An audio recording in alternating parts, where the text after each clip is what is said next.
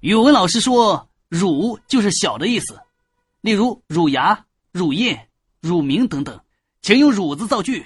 小明说：“我家经济条件不太好，只能住四十平米的乳房。”这个不行，换一个。我每天上学都要跳过我家门口的一条乳沟。不行，再换一个。老师，我想不出来了，把我的乳头都想破了。